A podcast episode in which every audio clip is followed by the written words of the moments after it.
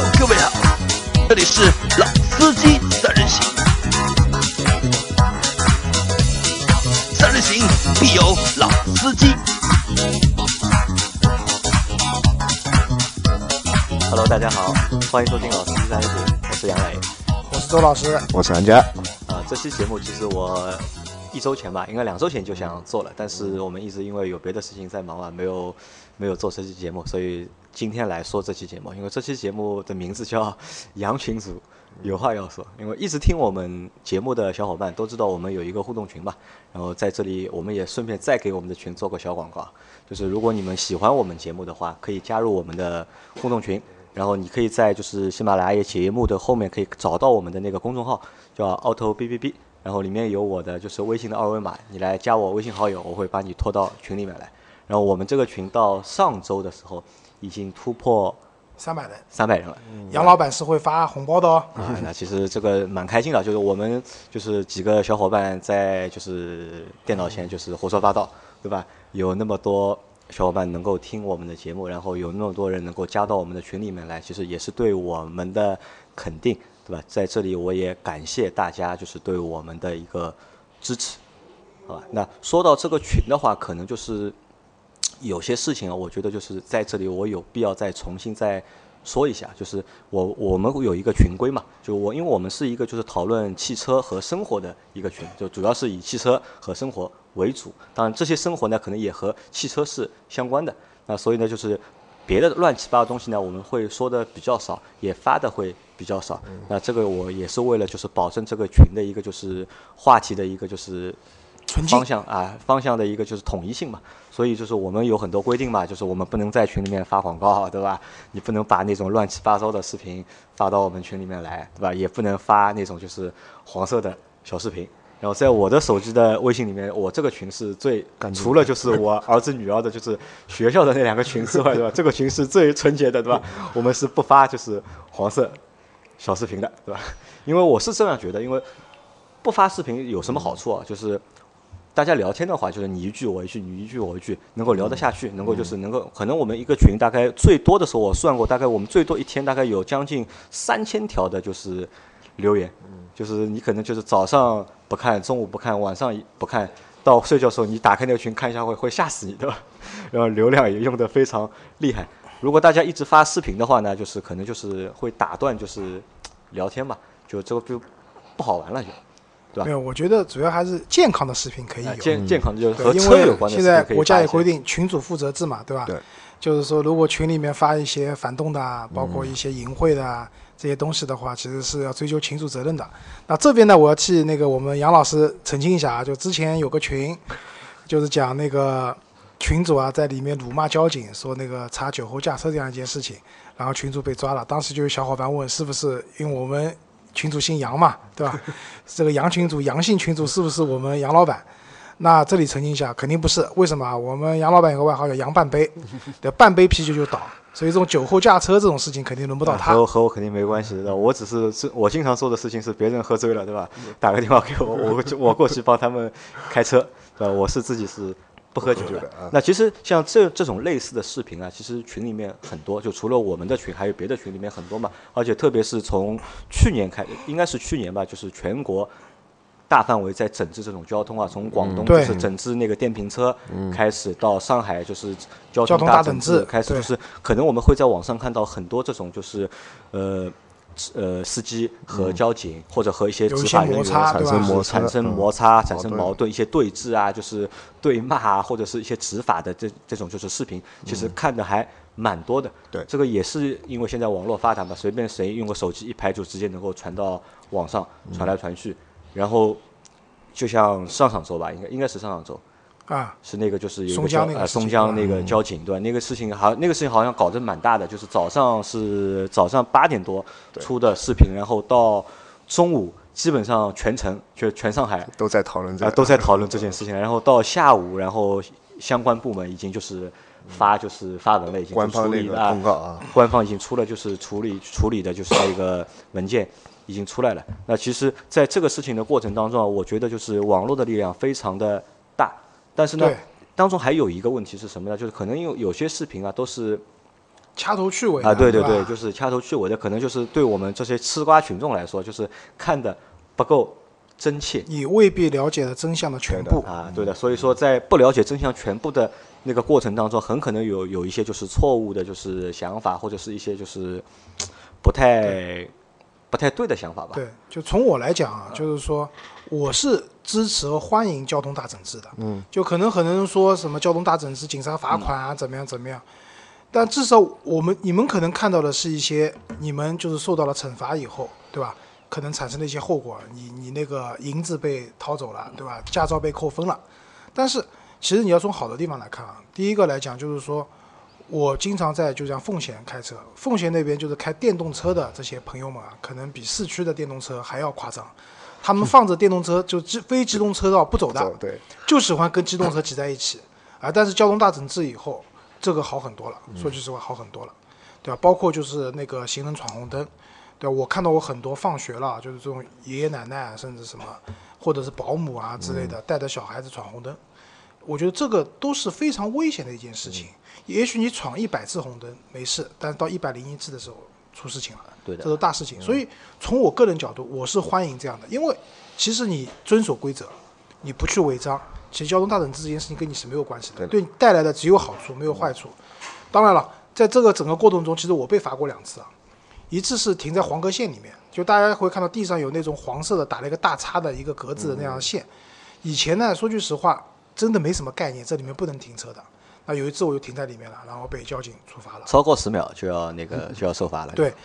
那另外一次呢，是我那个车子上那个，我当时买了保险啊，随手一扔，保单找不到了，就是上面有一个交强险的标志，标志没有贴那个标志没有贴这。我我被罚过 N 次了已对经。，那那从我角度来讲，当时我被警察拦下来了，对吧？我第一反应是说，确实我违规了，然后我也很积极主动的配合警察叔叔的执法。好处的是什么？第一次黄格线停车的话是只罚了一百块，没有扣分。第二次那个没有贴交强险标志的话呢，警察叔叔也比较好，就给了我个警告，也没有扣分，因为我是 B B 驾照嘛。嗯。B 驾照如果只要扣扣一分的话，就要去回炉了就要回炉不至于，就是要去学习嘛，啊要去上课。回炉嘛，对所以就是刚才讲到这个问题啊，就就是其实警察在执法的时候，因为警察代表的是国家机器嘛，嗯，其实这是有权威性的。就是我觉得一旦执法了，在你这边执法了，就是你去对抗他，或者说甚至发生一些这种肢体上的、语言上的这种冲突，其实是不明智的。嗯，为什么？第一个就是说，你去跟警察动手这件事情，说严重点就是袭警啊。对的，对吧？就有一轮讲，在美国就直接上枪了，对吧？就击毙了，对吧？另外一个的话，真的你觉得是不公平的，或者怎么样，你可以保留一些证据，你也可以拍照，对吧？这个是没有规定说你不能拍照，或者你也可以拍录像，因为警察有他的执法仪，可以把当时情况拍下来，你也可以拍下来。之后你可以去找一些相关的行政部门呢。这里提醒大家，就比如在上海的话，一二三四五市民热线其实是很管用的，嗯，对吧？你有什么问题反馈过去的话，都会有相关部门第一时间来帮你处理。嗯，所以我觉得，当遇到这种问题的话，要理智，理要冷静不。要过激的去处理。其实之前松江那个事情也是一样的，就是一开始我们看到的视频是那个十秒的，就是刚才讲的掐头去尾的，警察把那个妇女对吧摔倒抱摔下来然然后孩子掉在地上孩子在地上头着地了，是一件很吓人的事情，对吧？那这里这个警察的处置，对吧？从内部来讲是过当是的是不对的，对吧？这个肯定是不对的，对吧？你不应该就是，尤其对方手上有小孩的情况下。但是话又说回来，就完整的视频是说那位妇女因为违章停车，对，还有辱骂交警嘛。辱骂交警、咬人，甚至觉得我手上抱了一个孩子，嗯，对吧？我就已经，我就有一块免死金牌或者怎么样了，就为所欲为了。就拿孩子当挡箭牌嘛。，啊对，这个其实也是对你自己孩子的不负责任，嗯，对吧？所以那就回到刚才的观点来讲，不要对抗警察，对，就是刚才周老师也对自己呃这个事件说了很多嘛，就是说我们不要去就是和警察有正面的对抗。我就想从那个法律的层面说一下，首先你是违章停车，你已经违反了交通法。然后你去辱骂警察，有些人好多人都会觉得，就是说现在警察是打不口呃打不还口骂不还手，其实这是一个非常错误的概念，因为我们中国也是有《中华人民共和国警察法》明确规定过，就是说你辱骂警察已经违反了《中华人民共和国警察法》，这是法律了。首先就是违法，然后你动手的话，这个就是违反了那个《治安管理处罚法》和那个警察法，然后就等于你同时违反四条法律，数罪并罚。还有就是有个观点，就是网上也很多啊，这个事件爆发以后，就是说警察的处置过当，然后有的有的人说，就是说你这个行为在美国肯定会被击毙的。然后其实呢，就是说我觉得这也是个误解，就是说我也有朋友在美国做警察，然后他们的其实在美国这样的动作其实并不会一下子被击毙的，他们也是会非常讲究一个有一个程序的，暴力升级原则，就是说从他会使用的东西可能会是先是一个辣椒喷雾，然后都是非致命武器或者是一个电棍甩棍，到最后如果你还是要继续反抗，他会有一个现在不用电棍，用那个泰射枪，就是直接打过去能把你电倒在地上。如果这个还不行的话，那人家只能动枪了，不会一上来就动枪把你打死。对，但是这个是说明什么？就是不管是暴力升级的这样处置原则也好，或者怎么样也好，警察是权威，对，对吧？而且我们现在说句实话，就是生活过得比较好，其实警察辛苦辛苦的工作其实分不开的。对的，对，我们也要也要体谅理解。另外一个还是回到那个观点，我们要做一个守规则的人，对的，对吧？这是关键嘛？因为如果你没有违章或者你你没有犯规的话，我们首先警察要是罚不到你，首先要抓不到你守法嘛，守法是第一步的底。包括即使就是就像上次那个事情一样吧，就是那个那个女那个妇女，就是她违章，然后警察罚她，然后她骂警察，警察摔她，对吧？可能她会遭到就是她会受到相应的处罚，然后那位就是过激就是做出过激行为的那位警察，肯定也会受到就是相应的纪律处分。有这有处罚，因为我有朋友在警，就是警察那个相应的部门里面嘛。其实这件事情，那就最后的结果是警察肯定处罚了，对吧？然后那位妇女到最后是没有处罚的，没有处罚，没有处罚的，对，因为这个可能就是这个其实是什么？我觉得还是就是舆论的压刚才讲力过大，这个其实网络暴力啊，就大家都在传这个视频疯了，对吧就？等于是一个他变道德绑架。对，我觉得是的，因为我觉得合理的是说，警察有相应的处罚，这位妇女同志应该也有相应的处罚。就是周老师还可以跟我们聊一下，就是关于那个这里面比较关键的一个辅警的问题，你是怎么看的？啊，据我所知啊，现在辅警呢，就以前我同学他们做警察，对吧？至少公安专科大学就是三年读书，然后出来以后就是分配了以后去做警察。现在辅警呢有两种，一种是向社会招聘的，对的，嗯，还有一种呢就是也读过一段时间的就是这个公安的这个学校，但是据说只有半年。但是辅警是没有执法权的，嗯对的，辅警是跟警察在一起的时就是候，辅警要做什么事情辅助警对的，察出警的时候，辅警会拿着一个就执法记录仪站在边上，把警察执法这个过程全部拍下来了。那这个事情是啊辅警来做的，那其实这件事情啊，我们并无意去讨论说这个警察是对或者这个妇女是不对的问题。我们说这么多，还是希望大家遵守规则。啊，对。还有呢，就是我觉得就是民不和官斗，对吧？这个是从古到今的一个就是道理，对吧？不管怎么样，就是不要去和警察发生这种没有必要的争执，我觉得意义不大。最终吃亏的还是可能是我们自己。不管你是在哪里，对吧？啊不，我觉得这个话说对一半啊，就是民不与官斗，是说当他在执法的时候，在现场你不要说暴力抗法这样。但是如果对方确实是不当的，或者说是甚至对方是违法的，那你当然可以通过你的渠道去申诉甚至去告他。对，这样也叫可能也从传统讲也叫与官斗，对吧？但这种就是一种合理的方式方法，对，用法律的武器保护自己。对那还有一个事情是什么呢？就是因为这个事情出了之后啊，就是可能有一个东西，就是让我们觉得也蛮重要的，就是因为这个现在他的这个视频可能是一个正常的一个视频，对吧？如果我们在网上或者在群里面去散布一些谣言或者是错误的东西，也是会受到相应的处罚的。对，对吧？因为我我可以分享一个故事给大家听一下，就我们公司以前有个小伙伴，也是因为就是违章停车的事，就被警察他把车停在家门口，然后那个地方的确是不能停车的，他停了车，然后被贴了罚单，然后他觉得就是心里面就不舒服，然后去跑去了上海一个当时有个著名的论坛嘛，叫宽带山，就发了个帖子，就去辱骂交警去了，就去骂交警，然后说交警看他不舒服，就别的车不贴，只贴他的车，这就发了个帖子嘛，就是去发泄一下。但是过了两天，警察就找上门了，嗯，然后就把他请去了派出所，了解这些事的情况，真实的情况到底是怎么样，然后把当时的就是监控的录像全部都调出来，然后看前因后果，然后证明的确是他违规了，是他错了，他不应该把车停在那里，然后他就给警察道了歉。当然，警察也没有处罚他，警察只是让他就是以后不要就是在网上乱发东西。如果你有申诉的话，有相应的就是官方的渠道可以让你来投诉，让你来申诉，就不要在网上发这种东西。那可能我觉得就是对现在的就是我们的听众小伙伴来说也一样，就是如果有任何问题的话，我觉得就是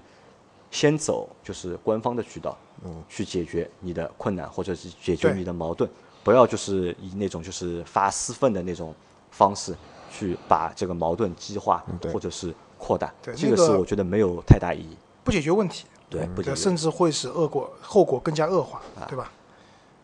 好，那讲到这边的话呢，我又想到一件事情啊，就是上周末我们看新闻啊，就是上海发生那个就 OFO 小黄车，小黄车享单车，就是有一个十一岁的小孩子，对吧？当时骑的那个共享单车，然后逆向行驶，加上超速，然后和一辆大巴好像撞在一起，最后就不幸的那个去世了。嗯，然后他的父母呢，就是说现在就是索赔，一共索赔了八百多万。那当然了，这里面也讲到，就是说他有一个叫公益索赔，什么意思呢？就是他觉得小黄车的那个机械锁啊不安全的。不安全，就那辆车，就是这个出事的这辆车是上面一个骑的人骑完以后没有打乱密码，对，他导致直接一摁就把那个锁摁开了，对吧？然后呢，我之前还看到过新闻，就是也是关于小黄车的，就是它那个机械密码锁啊，就是可能有点像开保险箱一样的，但是也没那么精密，就有些小孩就是会拼出来这个，就是通过手感，嗯对对吧？手感能感觉到。网上有教程，就是搜得到那个视频，就是怎么开那个对小黄车。当时呢，就是这件事情，我比较震惊是什么呢？我不震惊小孩能把这打开，现在小孩子是聪明啊。我的震惊是他们的家长看，当记者问他们家长发生这样的事情以后，他们家长说我们家的娃聪明，嗯，对吧？但是你们家的娃其实没有到十二周岁，是不可以骑自行车的，对吧？那所以就这个 OFO 这件事情，首先我的观点是说，孩子因为出车祸去世了，这对一个家庭来说打击是真的非常大的。嗯，小黄车的那个机械式的密码锁也确实存在漏洞。对，但是我认为出这样一件事情，最关键的不在这里，因为即使你是那种蓝牙锁啊、什么锁啊，你并不能保证这个锁具，就是打个比方讲，上一个人是不是把它锁好了，嗯，而是作为监护人的家长，你们要灌输给孩子遵守规则这样一件事情。规则在什么地方？第一，不满十二周岁，中国的道路交通法里面明确规定，不满十二周岁的小孩是不可以骑自行车的。我小时候那个时候读小学的时候，我们有些同学他们住得很远，就是不像现在什么交通很方便的，他们那个时候都是骑自行车来上学的。但是我们的学校就规定，当时是十三岁，十三岁以下的小孩，要要初二好像是对，就是不到年龄的同学，你骑自行车过来，学校里面是要来找你的，嗯，就是不可以骑的，对的，对吧？嗯，这是一个。那第二个的话，你骑自行车的话，这个逆向行驶，包括就是当然了，你说因为那辆车他还说超速了，那这个我也不认可，因为骑的时候我也真的不知道我的速度是多少，我就想骑得快一点。但是逆向行驶肯定是不对的，嗯，对吧？就包括现在城市里面各种共享单车很多很多，我们也会看到在很多，比如说像延安，就是什么西藏路啊、延安路高架延安路啊、淮海路上，其实是不可以骑自行车的地方，他们在就是好一点的骑在人行道上，有的人就直接骑就在就在机动车道机动车道上，骑的对吧？那我觉得这个都是不对的，这都是违反规则的。对，对于机动车来讲，我肯定不会故意来撞你的，对吧？因为每个机动车的驾驶员看到遇到紧急情况，第一反应一定是踩刹车，因为我觉得这个事情三方吧，我觉得就是三方可能都会有责任，对吧？对，小孩儿，因为小孩已经去世了嘛，就是你可能很难去追究就是小孩的责任，对？小孩是未成年啊人，他的监护他的人是监护人。对他的监护人，其实我认为监护人是有责任，他爸爸妈妈对吧？不应该让小朋友就是去马路上去骑这个车，那这是一部分责任，还有一部分呢，可能就是肇事那辆司机了，就是那辆大那大巴车的司机，对吧？他可能也是有责任的。那新闻里说了吧，就这个他是后面次责新闻是次责，因为确实是责任主要方还是在骑自行车的上面因为逆向行驶啊、速度过快等方面。当然了，就像我刚才讲的，我我知道杨老师的意思，就是大巴车司机其实应该就是开车的时候，对我们讲开车的时候要眼观六路，耳听八方，对吧？就是当你发发现有可能要出现意外的时候，你需要减速、做避让这项一些准备工作，对吧？这个是肯定的，就是，但是呢，有的时候啊我还是这个观点，就是开车有的时候车速，有的时候比如说六十公里的时速在城市道路上开，也不是一脚刹车能把车踩下来的，对尤其那些大车，大车质量大，惯性也重，对吧？不一定不一定刹得下来，所以呢，要遵守规则这样一件事情。那这样问题就来了，就是老王上周提了一个问题嘛，就是他问我们嘛，他说在马路上开车，对吧？如果遇到那些人就是逆向行驶，对吧？或者是乱穿马路，对吧？到底该怎么办，对吧？其实老王的意思是什么？他觉得呢，他可能他觉得从道理上面，就是从人道主义上面，就从一个司机的角度，你肯定是要去踩刹车的，要让，要让，对吧对吧？但是老王的心里呢，他说可能百分之九十的人都是 say no 的，其实都不是这么想的，对吧？那是他他问我，他是他问我怎么看这个问题，那可能就是我觉得这个问题和你前面那个那件事情，我觉得有一点点就是关联的程度。对，你是怎么看这个问题的？首先我来讲啊，在整个交通生态里面，其实机动车驾驶员已经是最遵守嗯法律法规规则的就整个交通生态，群体了对吧？对吧？就是我前段时间遇到个事情啊，就是我那天正常的左转灯左转，然后呢，有一个中年的男性啊闯红灯，当时呢，可能我心情也不太好，我就窗下来了。我当然我没骂他，我就跟他说：“我说你现在是红灯，你不可以闯，你不不要闯红灯。”然后他回答我是说：“我在人道线上面，就是横道线上面，人行道上面。”那对，人行道上行人有绝对的优先权，这我同意的，但前提是你不能闯红灯啊，对吧？那其实这种事情蛮多的，就是如果要吐槽的话，我觉得就是我们可以吐槽一天，对吧韩？家遇到过这种事情吗？呃，经常遇到而且你这个暴脾气的话，应该要对对对把车窗摇下来骂人了，对吧？呃，是的，因为我家周围都是单行道，对然后就是说三条都是单行道，一个循环，我回家如果停车的话，会经过一个一定要一个循环，就是说经过三条单行道，而且那边就是说，呃，一个是旅游景点，还有一个是医院，医院。然后现在的共享单车全部把那个人行道都人行道全部停满，然后基本上走人的大概一米宽都不到，然后他们还有很多人是骑在单行道的一根车道上，就等于这三条路都只剩下了单车道，然后他们还理直气壮的骑在中线，然后我就觉得哎没办法，然后其实有时候我是真的会骂的，就是说我脾气比较暴，有有过冲动啊，有过一脚油门下去把他撞飞的冲动没有？呃，我我如果我很有钱的话，我会。啊，这就是我 啊这个我们不提我我讲倡啊 这个，我觉得呢，就这个东西啊，就是说，对于规则的遵守，那一个是从驾驶角度来讲，你说我真的会一脚油门踩下去把它撞不会？我开玩笑的开玩笑的对吧？因为人的本能就是避险，而且我没有人说可以故意去撞撞别人。因为生命是还是最重要的嘛。但另外一个角度来讲，就是说，我们因为国家，就是说我无意批评政府啊，但是我想说的就是说，在交通法规里面的时候，就当人车发生事故的时候，还是哪怕人是就是全责对吧？也是需要机动车去赔钱的。那这样中呢，就无无形当中会让别人觉得说，我是行人，我是弱势群体，我不怕的，我我想怎么样就怎么样。好像就有特权你也不敢撞我，对吧？你也不敢撞我，对吧？那我觉得这件事情，回回过头来讲，我们讲另外一个国家，具体什么国家不讲了，就是我们邻国，它也发生过这样的一个事情，就是一个驾驶员开车撞了一个老太太，但是老太太闯红灯，当时警察来了以后呢，就跟他讲，一就是有目击者证明你是正常行驶的，而且我们也会去调查那些就是探头，就是探头，证明你确实是没有违章。的情况下，这件事情你不用负责任。但是出于人道主义，你可能去医院看一下老太太，然后所有的费用是保险公司来赔。那他去医院的时候就很害怕嘛，想，哎呦，我把别人撞了，对吧？会不会挨打，对吧？然后去了以后呢，那老太太三个儿子，反正都挺吓人的，光头，对吧？纹身。但是过来以后呢，就是然后给他鞠了一 一躬。讲一讲鞠躬，你们就知道什么国家了嘛，对吧？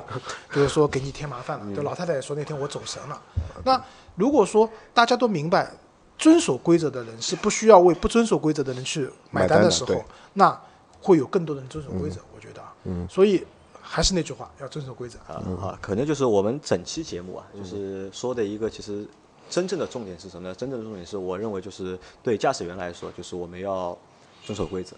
做一个就是有素质的驾驶员，对对吧？对行人来说，你也要遵守规则，因为规则我认为是对等的，就是我要我要遵守，你要遵遵守。一旦就是打破这个平衡的话，如果我遵守，你不遵守的话，还是会闯祸，而且会出问题。还要为遵守规则的人为不遵守的人去买单，那这个我觉得是不太合理的，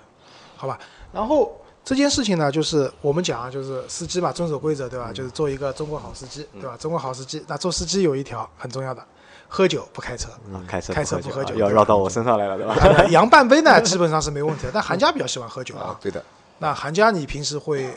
喝了酒以后怎么处理呢？因为我平时基本上以前的话还是会开车嘛，然后基本上也会碰到就是说带着车去喝酒的情况。我可能是同桌的会有一个朋友或者是就不喝了，就他就不喝了，然后就打电话给我，对吧？或者我来开一下，对吧？然后他就会把我车开到就是停车场停好，然后他再自己打个车回去啊。基本上就这样。代驾我叫的还是叫过几次，但叫的不多。基本上现在呃要喝酒的，基本上就情愿去就不开车了，就打个车也比我觉得比代驾还便宜一点。代驾比较贵，现在。对，那代驾呢？我这边还有一个小故事啊，就是跟大家分享一下，就是叫代驾碰瓷，什么意思啊？驾碰瓷，代驾也可以碰瓷也是最近比较对，流最近一个个流行的一个手法是怎么样？就比如说你喝了酒以后，当你下楼去拿车，你本来想可能通过什么滴滴出行啊、什么一代驾啊叫一个代驾，结果有人过来说：“哎，大哥，你那要代驾走，我帮你开，多少钱也不贵。”然后那人想，行吧，那你就上来帮我开吧。然后那个人帮你把车开到小区的门口，可能离开个五十米、一百米。他说：“哎呀，我有急事情，我得先走了，我也不要你钱了。”他就下车了。然后这个时候呢，那个喝醉酒的那个人呢，就觉得说，反正离小区很近了嘛，他想我还是我来开吧。结果他一上车，车子一发动，后面立马就有车把你追尾了。然后下来以后就要跟你说、啊，你喝酒了，是不是要私了？然后敲诈你一笔钱，对吧？然后有些人可能是有公职的，或者说是做生意的，他这种酒喝多了，像这种被警察查到的话，基本上就醉酒驾驶是要坐牢的嘛。对，他可能也就私了了就。对啊，就只能私了了，对吧？几万块钱被勒索，对吧？所以那就代驾这件事情呢，因为我代驾叫的比较多，因为有的时候出去喝了酒以后，那最早的时候代驾那个时候都是饭店里面名片打个电话，对吧？那时候买那个时候贵，那个时候基本上上海市区开一开一百块起啊，，一百起嘛。后来有了那个滴滴出行啊这些网络叫的，它50会有那种送券啊怎么样？基本上市区里其实也不便宜。也还好，跟打车差不多，比打车略贵一点。哦，比打车肯定比肯定比打车贵。那所以在这里呢，就是作为一个叫代驾比较多的人呢，也提醒大家，就是说，一个是叫代驾的话，要找正规的公司、正规的平台，因为这些公司会核对那些信息。代驾的那些人的身份啊、驾驶证证啊。对吧？啊。另外一个呢，自己也留个心眼，就是说不要和代驾的人说太多，嗯，对吧？另外一个代驾的人来了以后，你要核对他的身份信息，对，跟平台派给你的人是不是同一个人？对，要是我的话，我还要求他出示一下他的驾照，嗯，对吧？有的人可能驾照是没问题，但一看上个礼拜才拿驾照，这个礼拜来做代驾了，就是可能不知道怎么样绕过了平台的审核，都是有可能的。那这一个东西也是保护自己，对吧？不要因为你你是遵守规则了，我去叫了个代驾，但是这个代驾叫了以后和出呃呃黑代驾，也就是刚刚讲碰瓷是一种啊，还有一种可能代驾开你的车出闯祸了，对，你也而且有连带责任而且这样的一个呃判定现在也比较模糊啊，啊，对这个东西也比较模糊，所以大家还是要多多长自己个心眼。对吧？遵守规则的同时，也要懂得保护自己。嗯其实我觉得就是为什么我们去遵守规则，就是要为了保护自己，对对吧？嗯对，好，那这期节目我们就先聊到这里了。好的，那大家下次再见。好，拜拜再见，好，再见再。见。